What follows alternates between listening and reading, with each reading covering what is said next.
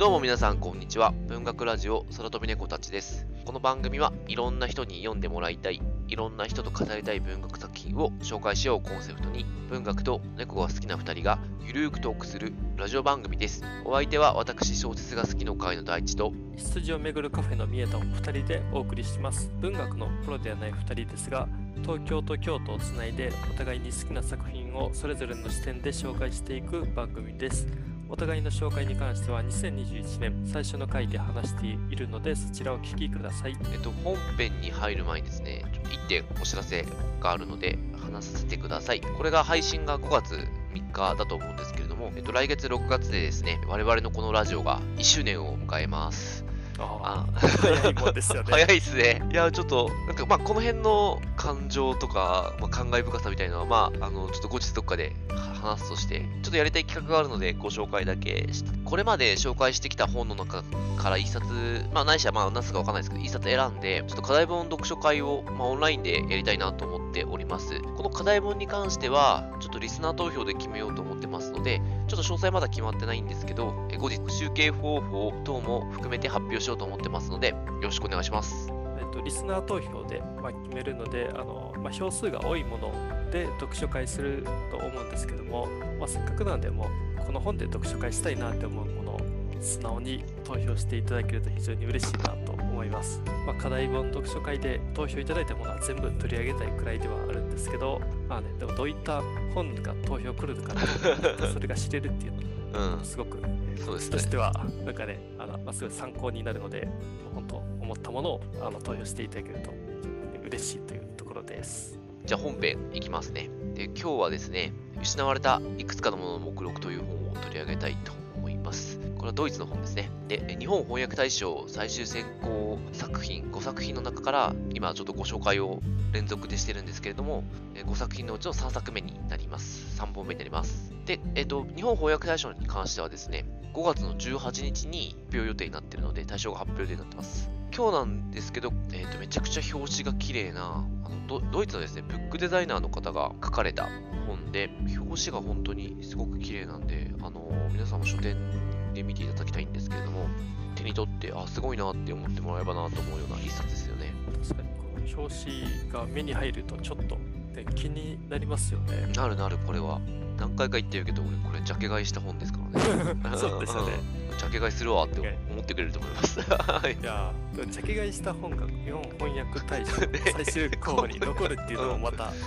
なんかすごい話です。うんね中中身もすごかった。中身もすごいですこの本がなんか最も美しいドイツの本っていうのもなんか選ばれたことがあるみたいで、解説書いてありましたねあ18年か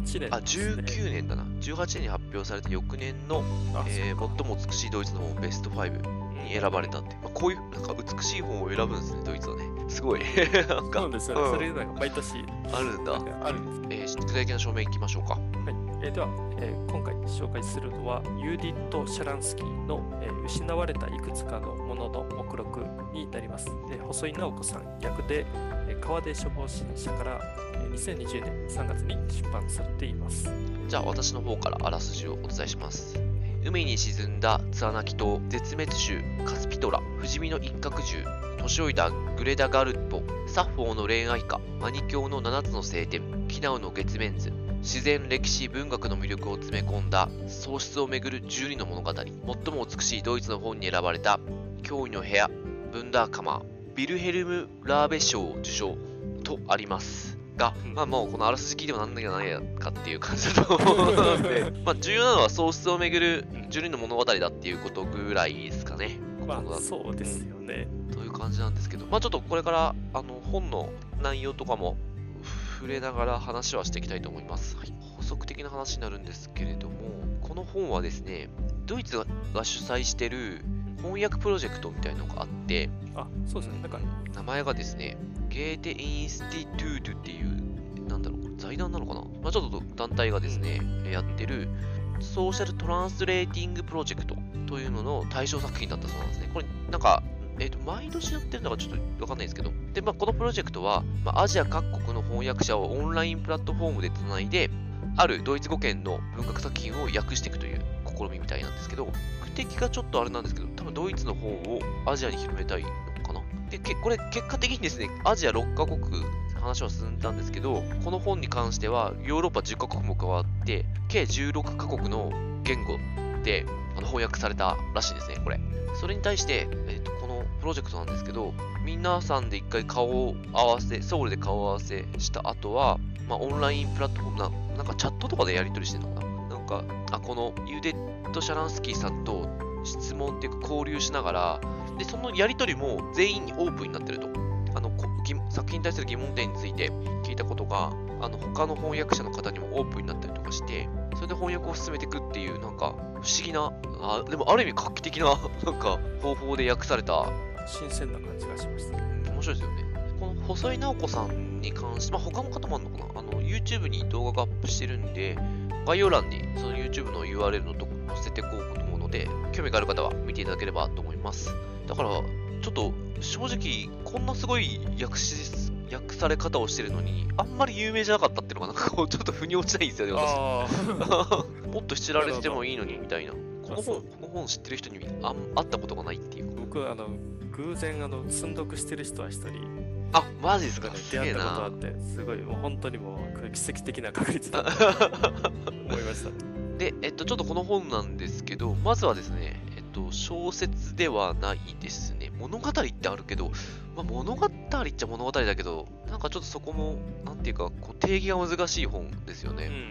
ん、でも、とにかく文章が美しいので、読んでいると、なんていうか、すごいっていう 気持ちに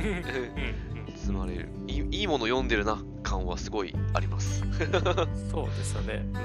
あの12と喪失の物語なので、もうすでにないものですよね。なんかあの、うんうん、そう、この世界には。あらすじの説明であったツアナキ島とか、カスピトラとか、グレタ・ガルボ、サッフォーとか、なんかすごい、これ何なんだろうっていうものが結構ね、紹介されてるんで、まあ、そこに文章の美しさも相まって。で、これ、ちょっと実在してたかどうかさえね、ちょっと定かじゃないような感じはしてきますよね。この、うん、失われている者たち。ツアナキ島とかはあるのか？なああったのか？なんか調べたらあった感じはするけど、あ、実在するけど。まあ、実在はかつてしていたものなんでしょうね。そうですね。本、そうですね。この読んでると、それが本当に存在していたのかっていうのが結構、なんか、なんかちょっとあのフィクションがね、やっぱりちょっと入ってるんで、うんうんうんうん。まあ、それがでもいいんですけど、そうですね。この本、なんか幻想的なものはそんなにないかもしれないんですけど、あ確かに。まあ、ただそういう幻想的なものとか好きな人もすごいハマるんじゃないかなと。あと、やっぱり想定がすごく、うん、あの美しいってさっき話をしていて、なんかその想定だけじゃなくて、なんか本12の章があるんですけど、なんか章の前のページになんか絵が挟まれていて、なんかこれも面白い仕掛けだなと思うんですけど、よく見るとそれその絵に気づいて、あこういう風に描かれているんだっていうのがちょっとねあの面白いしそれがすごいまた美しくて見応えがありますよこれをどう説明していいか。が、ええ、すごい難しいんでもう見てもくださいっていうしかないんだけど。実物見てほしいです。まあ想定含めてそうですね。いやでもこれ見てもらった方がいいなきっとな。ちょっと。あそうですよね、うん、なんかなかなかねでは説明できない。ですよね、と思うのちょっと見てください。というところで。はい、はい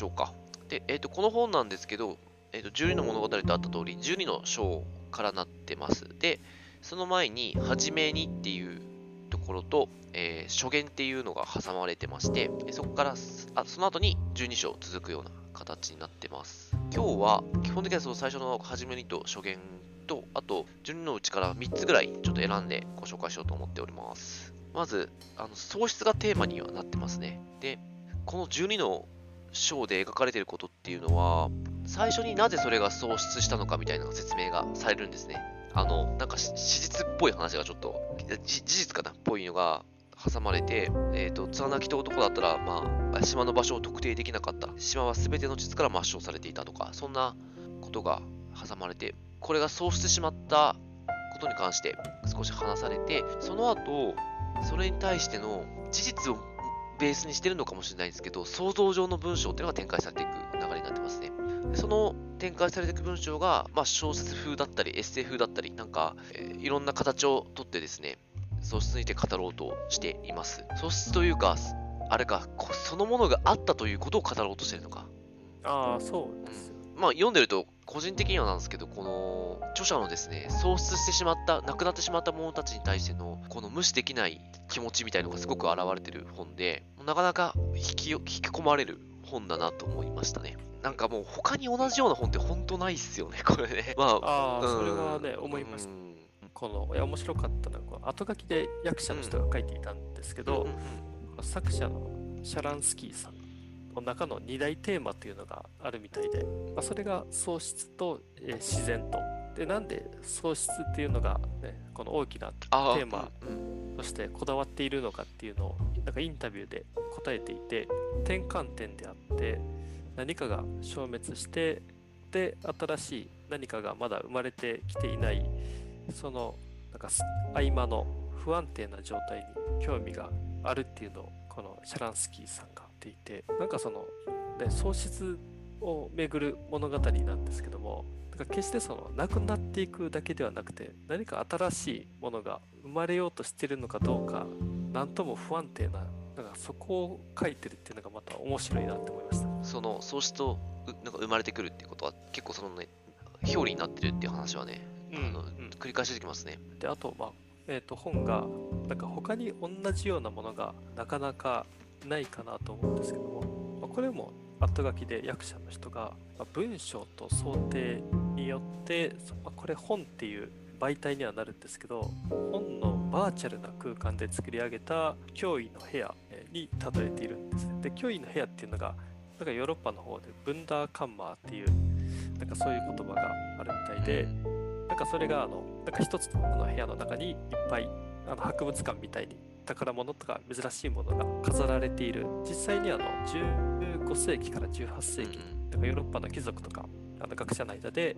流行したなんかその博物館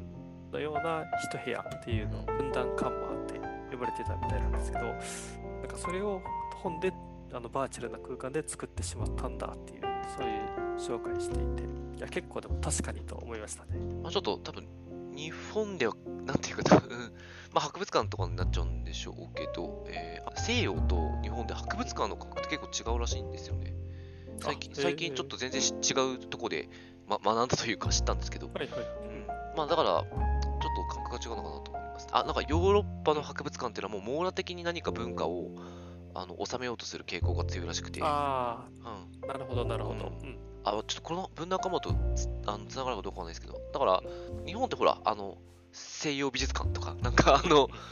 えーねとカテゴリー、カテゴリーでううん、こうやろうとするけれどもうん、まあ、特化させようとするけれども、うヨーロッパの博物館ってこう、そこで全てのあのもの、文化を集めようとするみたいな、大英博物館とかそうだと思うんですけど、うん、なんかそういう傾向があるって、ちょっと、あの、聞きました。にヨーロッパの方の博物館でなんか神羅万象を感じるというか、うんうんうんこれ初めに読んで僕も思ったんですけど、うん。うん。書かれているの、なんか本当にすごいたくさんのなんか具体的な単語とかが出てくるんですけど、うんなんかそれが本当にもうすごいあらゆるものを網羅していて、うんうんうん結構なんかね、ちょっと宇宙を感じたんですね。あ、わかる。すげえ、うんうんこう地球をこう、俯瞰してる感じがすごいあるよね。あそうそうそうんんんすごいですよね、ここね。あ、じゃあこの流れで、ちょっと初めにの話をしたいんですけど。ね、なんかスケールの大きうなん うん。初めにが。うん。初めになんですけど、2ページでこれ終わってるんですけど、最初に。えっと、最初の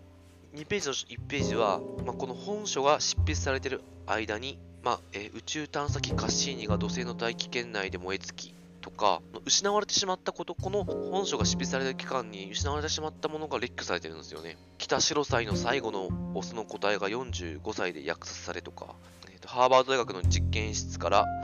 80年に及ぶ努力の末にようやく生成に成功した金属水素の唯一のサンプルが消失したとか、なんかすごい、うんあのいろんなものがなくなってしまったっていうことが書かれてて、次のページにまた行くと、本書が執筆されてる間に、今度は発見されたことが再発見されたものとかがあるんですよね。ウォルト・ホイットマンのそれまで未発表だった小説と、ジャズサクソフォン奏者ジョン・コルトレーンの行方不明となっていたアルバム、ボス・ディレクション・アット・ワンスが姿を現しとか、なんかバーッといろんなものが見つかったとか、えー、生まれたとかかな、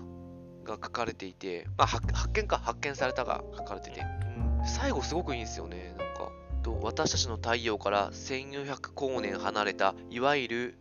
生命移住可能圏内に一つの天体が見つかった。その平均温度がほぼ地球と同レベルにあるため、そこには水が存在する。もしくは、かつて存在した可能性があり、従って、私たちが思い描くような生命もまた存在するかもしれない。終わってて。うん、いいここ、うん、ここすごい、感動しますよね。テンション上がるなと思って。で、繰り返しあるんですけど、この失ってしまったものと、なんかそれからまたまた発見されたものっていうのはなんか表裏になってるみたいな感じで、うん、やっぱこの一番最初に初めにでこの対比をちゃんと見せてて、うん、そこから入っていくのがすごくいいなと思いましたね。そうですね。うん。これ本当面白いのが、なんか今の大地さんの話、すごい、なんか失われたものと発見されたものがちょっとマニアックすぎるじゃないですか。確かに。いや、本当ハーバード大学で実験していたもののサンプルが消失したとか、いや、でもこれすごいのが、だからそうやって最初初めに読むだけだとちょっとそういうマニアックすぎるんでちょっと軽く扱ってしまいそうなものばっかりかなと思うんですけど、この本あの読んでいくとあなんか全部それぞれなんか物語があったんだっていう。ああねうんそうだよね。なんかねそれを感じるよね。なんか後々に響いてきますよね。うん、確かに。結構初めにとあとちょっとこの後話したいんですけど初言っていうのがねすごく重要でしてこの後初言って話に行きたいんですけどこの初めにがあった後に、次初言っていうのが、10ページ、あ、13、4ページがあるのかな？続くんですけど、14ページ。いかないかな。というか、まあ、これがですね、この本の目的とか、こういう意図があるみたいなのを、あの、まあ、説明いただいている部分ではあるんですけど、これがすごくいいっすよね。まあちょっと具体的に寄りすぎちゃうとこがあるんだけれども、そ、そこから抽出されているのが結構、まあ死の問題とか、死についてとか、まあ、喪失とか、あの記憶することとか、そういうことが書かれていて、この本の目的っていうのが書かれてて、この証言の最後に出てくるんですけど、ちょっと読ませてもらうと、えーと、全ての本と同じように、本書もまた何者かを生き延びさせたい。過ぎ去ったものを蘇らせ、忘れたものを呼び覚まし、言葉をなくした者に語らせ、なおざりにされた者を追悼したいという願いによって原動力を得ている。書くことで取り戻せるものは何もないが、全てを体験可能にすることはできる。隠してこの本は探すことと見つけること、失うことと得ることの双方を等しく取り上げ、存在と不在の違いは記憶がある限り、もしかすると終焉的なものかもしれないということを予感させる。そして長年に及ぶ本書の執筆の間、わずかな貴重な瞬間、消滅は不可避であるという考えと、書棚で埃にまみれていくこの本のイメージが私の目の前に浮かんだ。それはどちらも慰めであるように私は思われた。ってところでこう閉まってるんですけど、まあ目的が最後があのガツッと書いてあって、おおってなったんですけど、うん、まあここにあの至る流れがちょっと初言で全部書かれてるんですけど、なえーと、もう失ってしまったものというか、まあ、今あるものも失われてしまうはずなので、まあ、それを記録したいっていう思いですよね。それが強く出てる本なんで。初見って14ページぐらいあってああとこの作者の文章があの濃厚で読むのに時間がかかるんですよ、かかるよね。そうですね。でこの初見読むのもなんか短編1個読むぐらいのちょっと大変さっていうか、うん、あのそういうのがあるかなとは思うんですけどやっぱり読み進めていくともうだんだんなんか作者の言いたいことっていうのが入ってくるようになって、うんで最後の方に行くとあすごいなんかこれはなんかいいこと言ってるなというか名分のオンパレードみたいな状態にいや確かにこの初見なんかこの初見だけでも結構語れてしまうところは、うん、なんかねこの初見の中にもすごい好きな箇所が何個もなんかあって、まあ、そこから、まあ、例えばですけどもなんか23ページに書かれていたことなんですけども、今の時代のあのコンピューターとかですね、そういうなんかデータとかを扱っている装置に比べてなんかもっと昔の世代の人々ってなんかほど無意味なものですよね。例えばインカの時代とかあの古代エジプトの時代になんか使われていた石とか何かの何かの結び目とかそういうのって今の時代に比べると本当になんか論理的にはそこに何か意味っていうのは明らかに少ないはずなんですけどでもそそのものから放たれるオーラっていうのは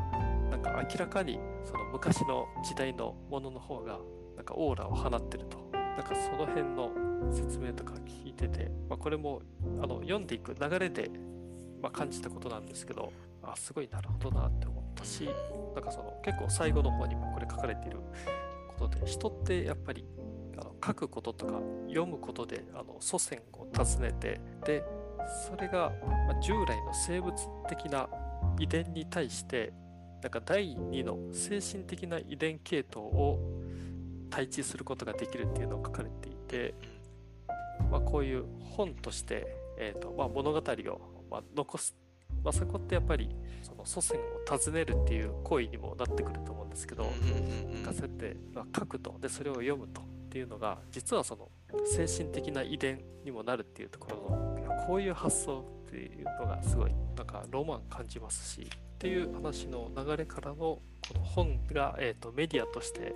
なんかね完璧なメディアであるというその説明がされているんですけども、うん、ここもすごいあの良くてですね。わかる。なんか、まあ、まあ、この本のね目的、まあ、さっき大地さんが話していたところにつながっていくんですけどもこれがですね、まあ、この作者はやっぱりその、まあ、結構若い人なんですよ。あの1980年生まれなんでまだ、うんうん、あの40歳くらいの人なんですけどだその人もやっぱり本こそあらゆるメディアの中で完璧なメディアと思っていると書いていて、後々のもう何世代の人間にも受け継がれる機会っていうのを、それを与えてくれる、まあ、その複製芸術っていう言い方をしてるんですけど。でそういう複製芸術であってでそこでそれってどういうことかっていうとなんか執筆されたり印刷されたりなんかそういうなんかね過去の時間の痕跡っていうのが一緒に書き込まれてるんでなんかタイムカプセルにもなっているとでこの、えっと、メディアですよね。その本っていうメディアっていうのは、まあ、文章もそうですけどその教えとかあの造本とかそういうのがあの完全に解き合えて一体になった時に、まあ、本っていうその身体の完結性っていうのが現れてくるんでやっぱり他のメディアには成し得ないものっていうのをなんかそれを世界に与えてくれると。でしかも本っていうのは時にはその世界の代わりにさえなってくれるものであると宗教とか死とか、まあ、逆に不死とか体と魂っていう部分のなんか関連的な分割っていうのを書かれてるんですけどなんかねそれつまり喪失ということなんですけど、喪失を乗り越えるためになんか最もにあの慰めになるなんか方策の一つじゃないんだろうかと、まあ、そういう本のその可能性っていうのがあるから、まあ、この作者の人は書き手だけじゃなくてまあ、実際造本っていうもう本作り全般だと思うんですけど、うん、もう一冊の本丸々作ってしまうというところまでやりたいなって考えてるっていうかこの説明があのめっちゃすごいいい文章で書かれていて、うん。ね、それがすごいもう名文に思いましたね。ここは私もだいぶ感動しましたね。なんか本好きな人には響くと思いますね、あそうですよね、うん、それも本こそがあらゆるメディアの中で最も完璧なメディア。うん、で、そうですね。うん、えー、文章、挿絵、造本が完全に時は一点となったあの完結性があるからということなんですけど、これが例えば膨大な量の情報を提供する新しいメディア、まあ、で、ウェブとかインターネットとかに比べて、まあもちろん多くの点で劣るけれども、まあ、このいう身体性はデータにはないよねっていうところで、本が好きなものからすると励まされる文章ですごくいいなって思いましたね。そうですね。いや、この中ね、初言読んだらもう結構それで満足してしまいました、ね、うん。あの、なんで最初の25ページ、あの、初めにから初言まで読んで、ればもう、なんか、あの、いいと思います。なんか、なんか、なんかもうそれだけで一冊の本読み切ったぐらいのなんか、気持ちになる。うん、なりました、うん。そう、まあ実はここからね、あの本編が始まっていくんです。そうだね。うん。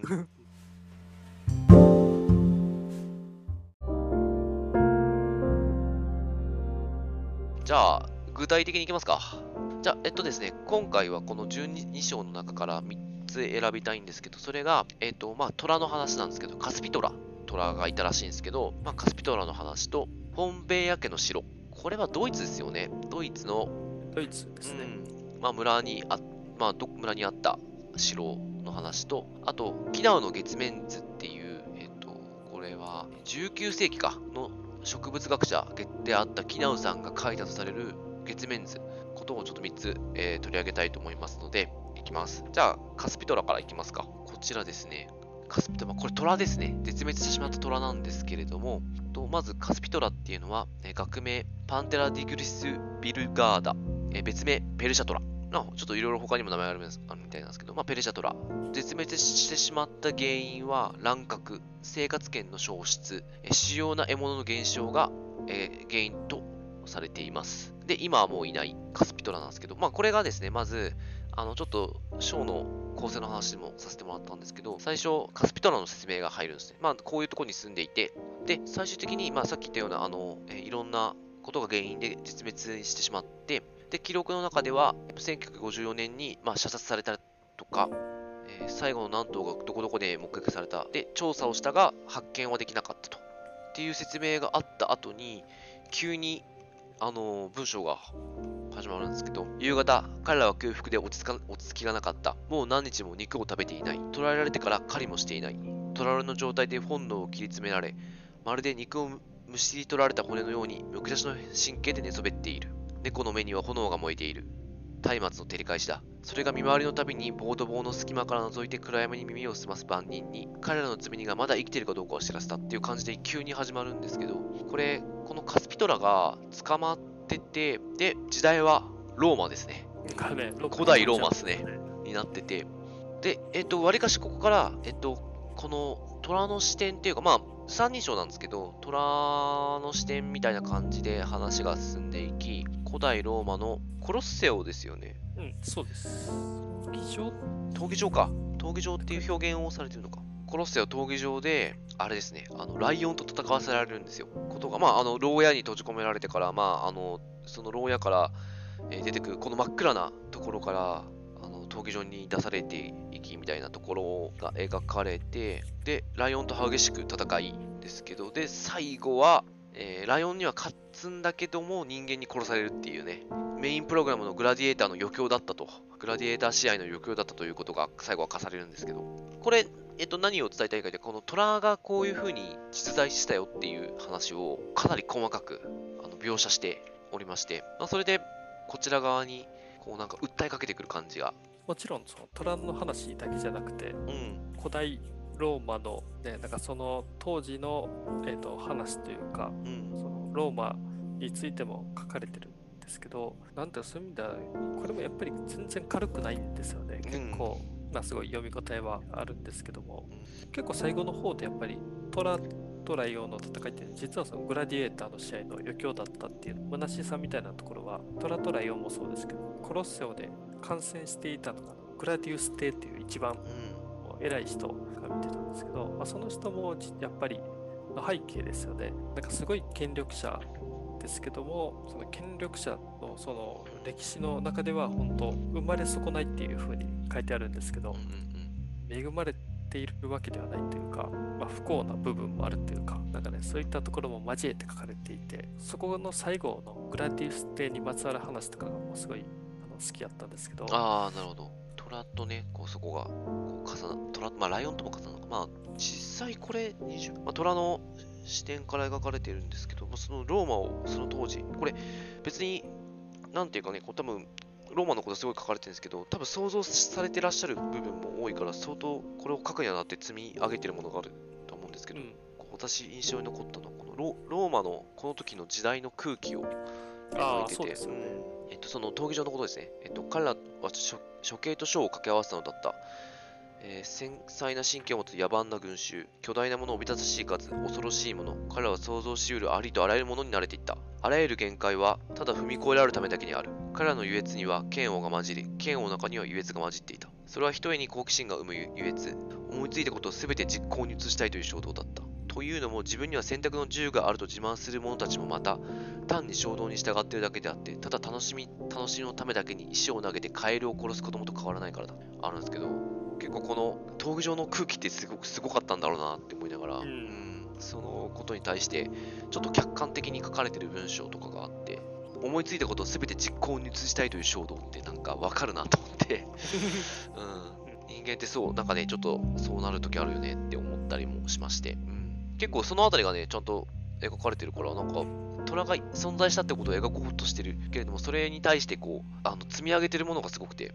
うん面白いですよね、この辺ね。そうですね。しかも、ね、対戦相手のライオンについてもしっかり、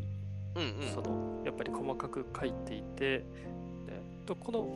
ライオンもあのバーバリーライオンって言って、なんか、まあ、カスピトラと同じく、なんかもう絶滅している、うん。なんかね、その種類のライオンで、なんかもう当時、賑わせていたものっていうのが、なんか今になると、もうどれもないっていうのがまた、これもすごい話やなって、ちょっと思ったりしましたね。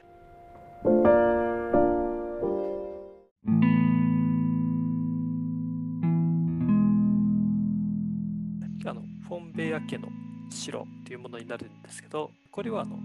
ドイツにあるのかな？フォンベイアという一族がいて、そこが、えーの人が田舎の地方ですね。なんかそこで、なんかその土地に大農場を所有していて、で、その大農場の中にあの領事館を建てて、えー建てたんですけど、まあ、その領事館っていうのがあの、まあ、城というふうに言われて、そのフォンベイアの城と。まあ、ただここも、えー、と1945年にあの焼けてしまってうん。復旧されることなくてその、まあ、今もその残骸が残っているという状態なんですけど大農場だったところが今景観公園になっててその一帯があの文化財として保護されていると、まあ、そこにちょっとまつわるあの物語になっていて。それがじ事実というかあれですね。あの、まあそうですね、うん、ベースですね。うん。まあ、最初にそういう、えーベースの説明があって、で、この、えーとフォンベイア家の城の面白いのが、この作者のシャランスキーさんが、えー子供の頃ですね、あの 4, 4歳の時の記憶なんですけども、実際にその、えーとフォンベイアの、まあ、城のすぐ近くに、なんか夏の間かな、なんかあの、短い期間過ごしていて、なんかそこの時の思い出というか、なでその作者の人の一人称の視点で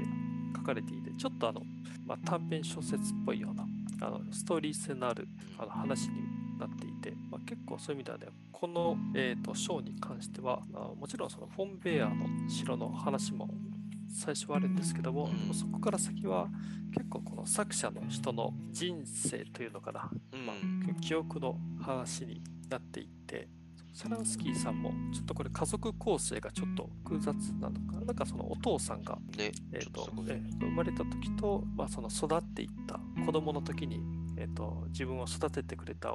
おお父さんっていうのはちょっと違っていたりとかで、えー、と自分が誰の子供なのかっていうのをあの考えたりしていたっていうなんかそういう悩みかどうかはちょっとわかんないですけどねなんかそういうのを結構思っていてなんかそこと、えーかつてまあ貴族のあの由緒正しい貴族のお城だったフォンベイアとのなんかそのそこが交互になんか混じるように語られていたりして、うんまあそういう、なんか何が正しいかわからないような、ちょっと感覚になるような。うん。うん。ここだけなんか毛色ちょっと違いますよね。まあ他も。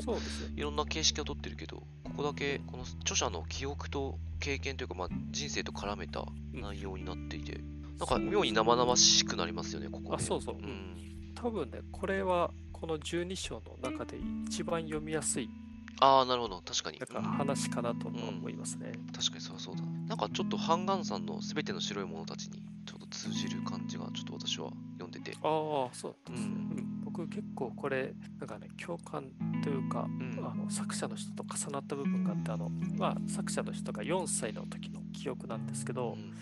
人がいつかは死ぬことっていうのを作者の人がそのし知ってそれですごいショックを受けてうん。なんかあの耳を塞いで玄関へ飛び出していくっていう描写が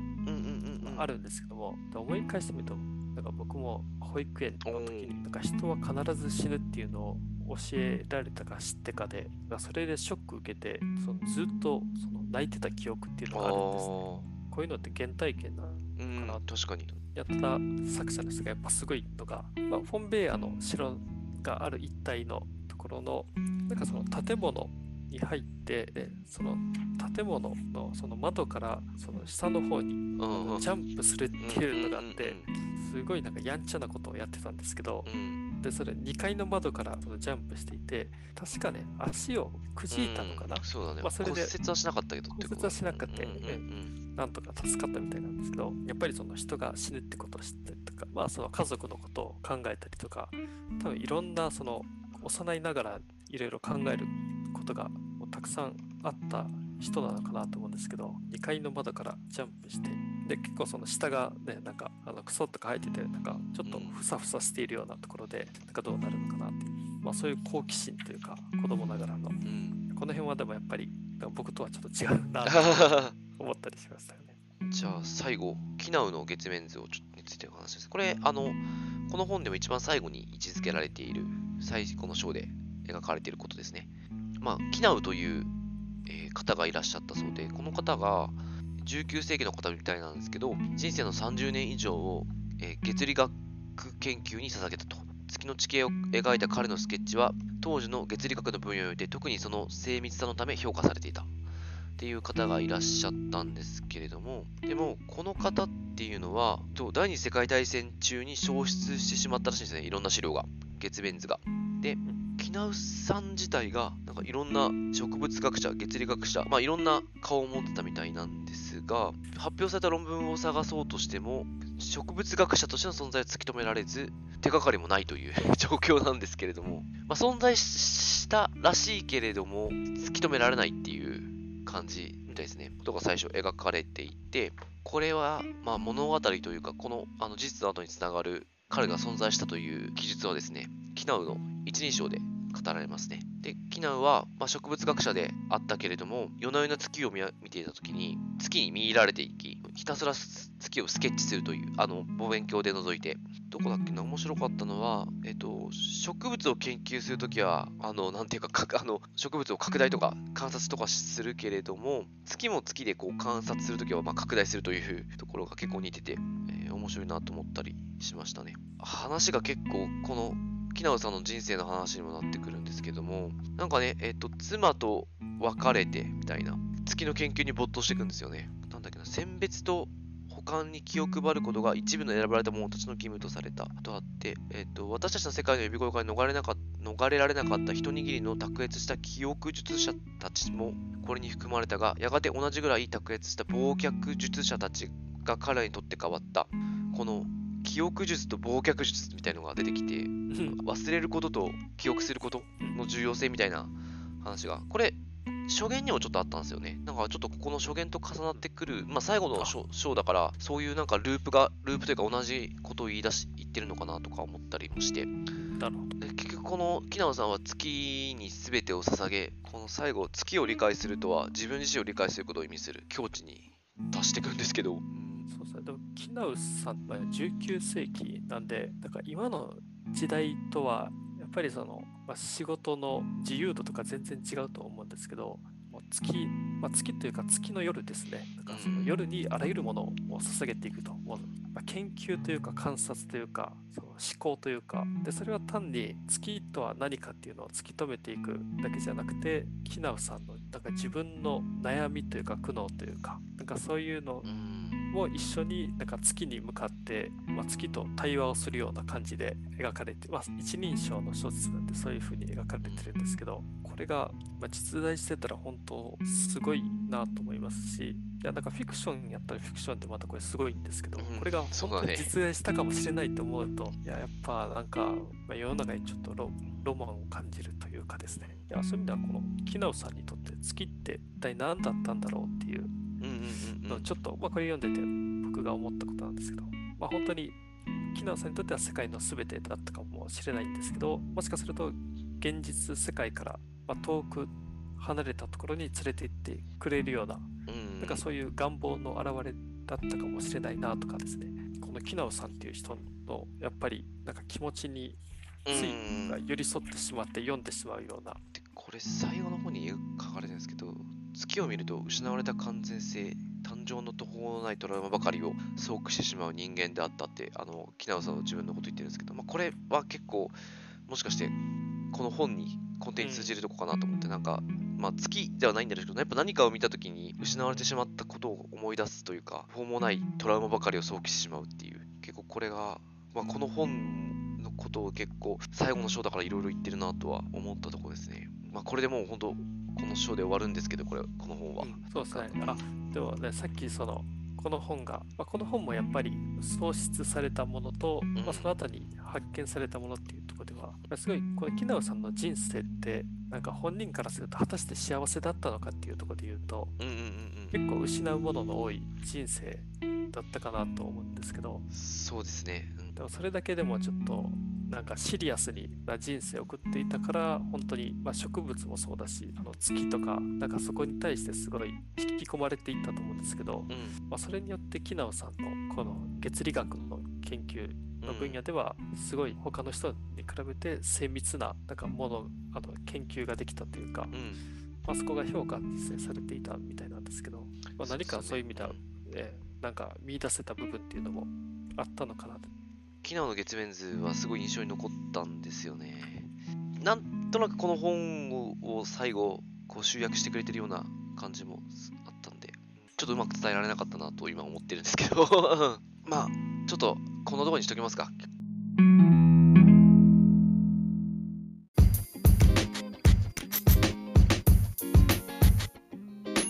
じゃあ、ちょっとこのところにして最後、いつも通り感想とどの人に読んでもらいたいか話して終わりたいと思います。じゃあ私の方から。えっ、と、とにかく他では味わえない読書体験っていうのが、あの、味わえると思うので、ぜひ読んでいただきたいなと思ってます。繰り返しになりますけど、あの、初めにと初見だけでもいいので、読んでいただき、あと、本のこの絵とかね、本屋さんで確認していただけたらなと思います。今日やっぱ話した通り、私も全然100%理解できてないなと思いまして、えー今回紹介する章だけ、私去年1回読んでて、章だけ読み返したんですけど、まあ、一度目に読んだ時よりもかなりスッと入ってきたので、これきっと2度3度読むことで、あの自分の中で理解度とか見え方とか感じることがすごく変わってくる本なんだろうなと思いました。まあテーマにしてるのが、まあ喪失がというのがメインテーマで、まあ、そこに死とか記憶とか忘却とかそういうのがちょっと絡んではくるんですけれどもどうしても喪失っていうものはなんというか人を引きつけるものだなと思っていてなんでこんなに引きつけられてしまうんだろうなとあの今回改めてちょっと感じたところですね。亡くなってしまったことに思いを馳せることってどうしても止められない人の坂だなと思いながらあの読みました。内容ともですね文章内容もですねめめちゃくちゃすごい本だなと思うので、ぜひ読んでいただけたらなと思います。そんなところですかね。あの僕は、えあこんなに全てが美しい本っていうのが、えーあったとはというのでちょっと読んあの驚きましたやっぱり他にはなかなか知らなかった、えーまあジャンルというか、えー本であったなと思ってまして文章がすごい濃密であのなんかねちょっと難しいことも書かれていると思っていてなかなか読むのが大変なのと、まあ、それがねなんか理解するってすごいわからないところもすごくたくさんあったのでなんか消化するのが本当にあのまだできてないなっていうところもあのたくさんあるんですけどそれでもそのかつて存在していた、まあ、そういう喪失されたものっていうのが頭の中でイメージあのされた時とかってすごく、ま、豊かな経験になったなと、え思っていて本当にねこの、ま、10人の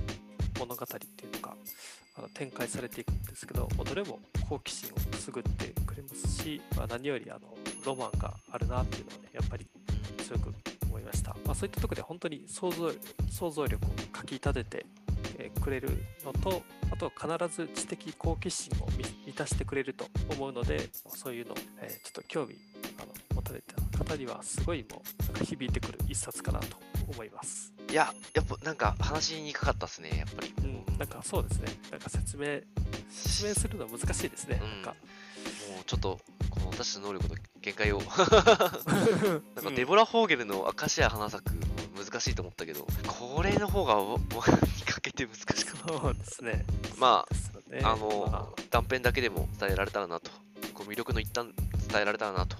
思います。うんはいじゃあ、次回告知で終わりましょうか。と次回はですね、えーまた日本翻訳大賞最終選考大賞作品の、えーマーサ・ウェルズのマーダーボット・ダイアリーをあのご紹介します。これちょっと同 SF で同エンタメなんで、うんあのもう楽しみにしていただけたらなと思います。はい、あそうですいや、ちょっと同じ日に収録してるんですけど、結構温度感が全然 そうね、なんか違ってる可能性があります、ね。そうですね。でもだいぶ熱く語ると思います。はいはい、えー番組の感想やリクエスト、またこのラジオを聞いて紹介された本を読みました、読み返しましたなどございましたら、ハッシュタグ空飛びの子たちをつけて教えていただけると嬉しいです。えー、Twitter やインスタの DM やリプライなどでお待ちしております。メールアドレスも番組情報欄に載せておりますので、えー積極的に拡散共有してあげると助かります。では、来週またよろしくお願いします。ありがとうございました。ありがとうございました。